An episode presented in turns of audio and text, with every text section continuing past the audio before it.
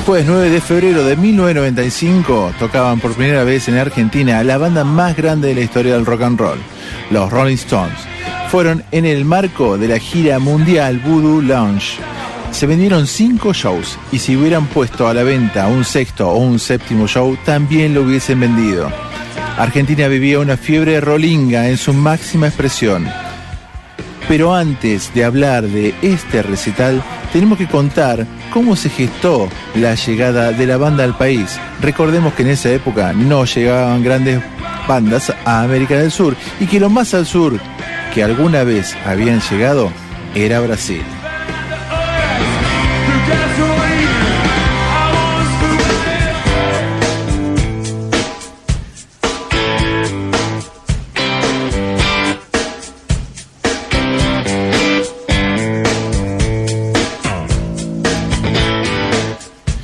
Pero en noviembre de 1992 llegaba al país una banda llamada The Expensive Waynos, banda que, banda que tenía como voz y guitarra principal a Kay Richards,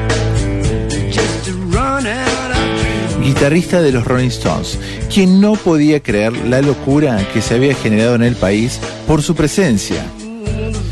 Kate estaba acostumbrado a dar shows en teatros, pero no en un estadio de fútbol. No podía creer que hubiese gente acampando en las inmediaciones del estadio días antes de su recital.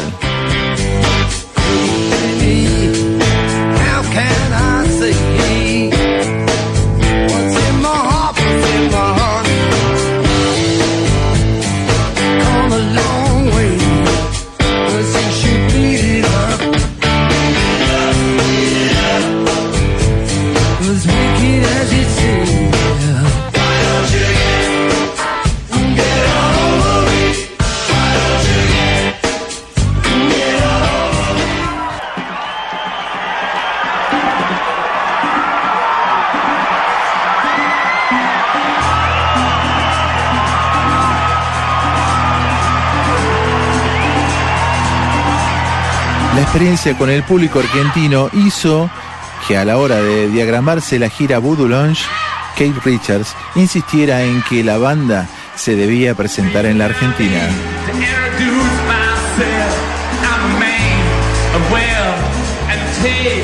Los integrantes de la banda en un principio no tenían mucha idea si al público argentino realmente le gustaba la música que ellos tocaban o si venderían las entradas de un show tan caro. Pero por sorpresa, eh, la sorpresa fue enorme cuando más de un centenar de fanáticos los estaban esperando en el aeropuerto y que los acompañarían durante todo el recorrido hasta el hotel.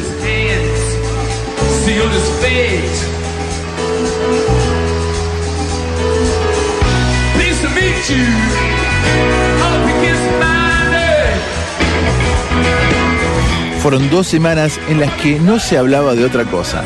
Los Rolling Stones eran la sensación. Hasta el mismísimo presidente de la nación los tuvo en la Quinta de Olivos.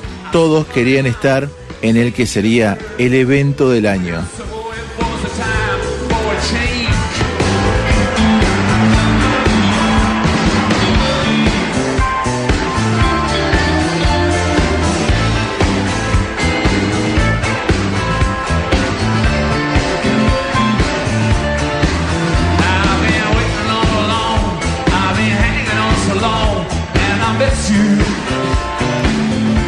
El escenario era monstruoso, tenía 28 metros de altura y 70 de largo. 200 toneladas de equipos eran transportados en dos aviones Boeing 747, el modelo de avión más grande de la época. 180 toneladas de aluminio, una estructura con más de mil luces que flotaba sobre el escenario y que simulaban ser una cobra gigante. Una pantalla de video de 16 metros de ancho y 8 de alto. Un equipo de sonido con una potencia de 1,5 megawatts, o sea, un millón y medio de watts.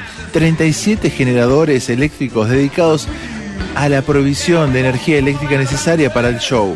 Y hasta trajeron un piso técnico que cubría más de la mitad del campo de juego del estadio River Plate. Fueron cinco shows con más de 300.000 espectadores.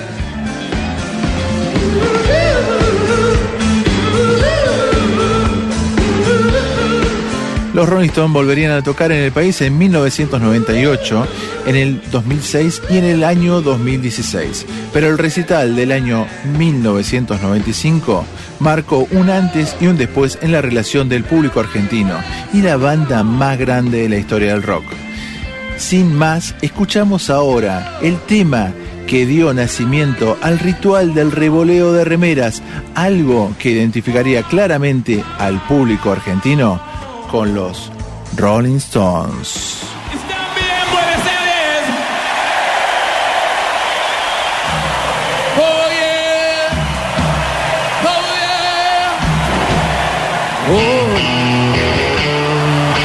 Grabado el 12 de febrero de 1995, I Can Get No Satisfaction.